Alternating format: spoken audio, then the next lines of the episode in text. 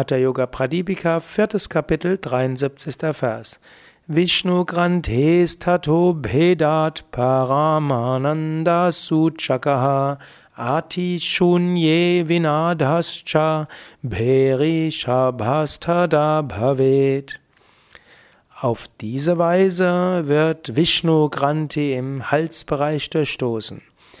Der Yogi erhält Hinweise auf die nun bald zu erfahrenden höchsten Wonnen, und im Halsraum hört er den Beri-Ton, der sich wie das Schlagen einer Kesselpauke anhört. Ja, Svatmarama beschreibt hier den nächsten Zustand, äh, diesen ganz besonderen Avasta, diesen besonderen Gatavasta. In diesem Gatavasta wird Brahma Granti durchstoßen.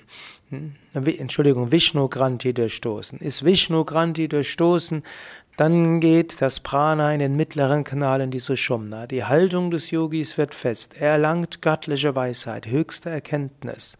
Er trägt, er spürt schon Freude im vorigen Zustand. In diesem Zustand wird die Freude noch größer. Und hier beschreibt es entsteht ein innerer Klang. Er sagt, er beschreibt, es ist der Beriton, der sich wie das Schlagen einer Kesselpauke anhört.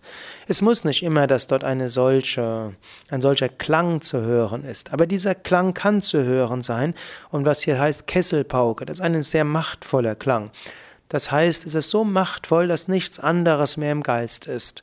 Dort ist, ja, du bist erfüllt von ja, losgelöst hat. Du bist erfüllt von einem Erschüttertsein.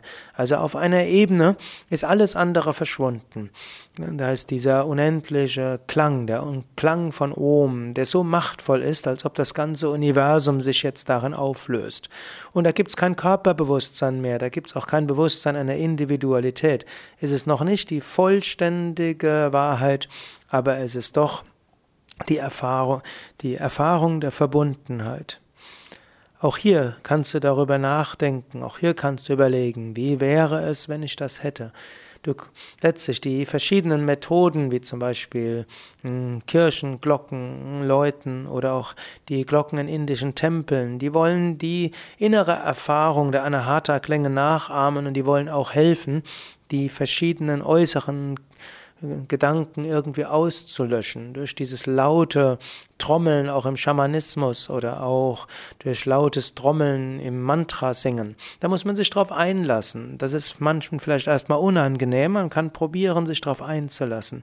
Wenn man sich drauf einlässt, plötzlich sind keine Gedanken mehr da, sind keine Gedanken mehr da, dann tritt man aus seinem Normalbewusstsein heraus. Und dann ist das Gefühl und die Erfahrung der Einheit. Denke daran, deine wahre Natur ist Satchit Ananda, deine wahre Natur ist Verbundenheit, deine wahre Natur ist Freude und ist Liebe. Gehe immer wieder dorthin. Auch das wieder. Hm, ich wiederhole mich ja immer wieder, weil Svatmarama sich wiederholt.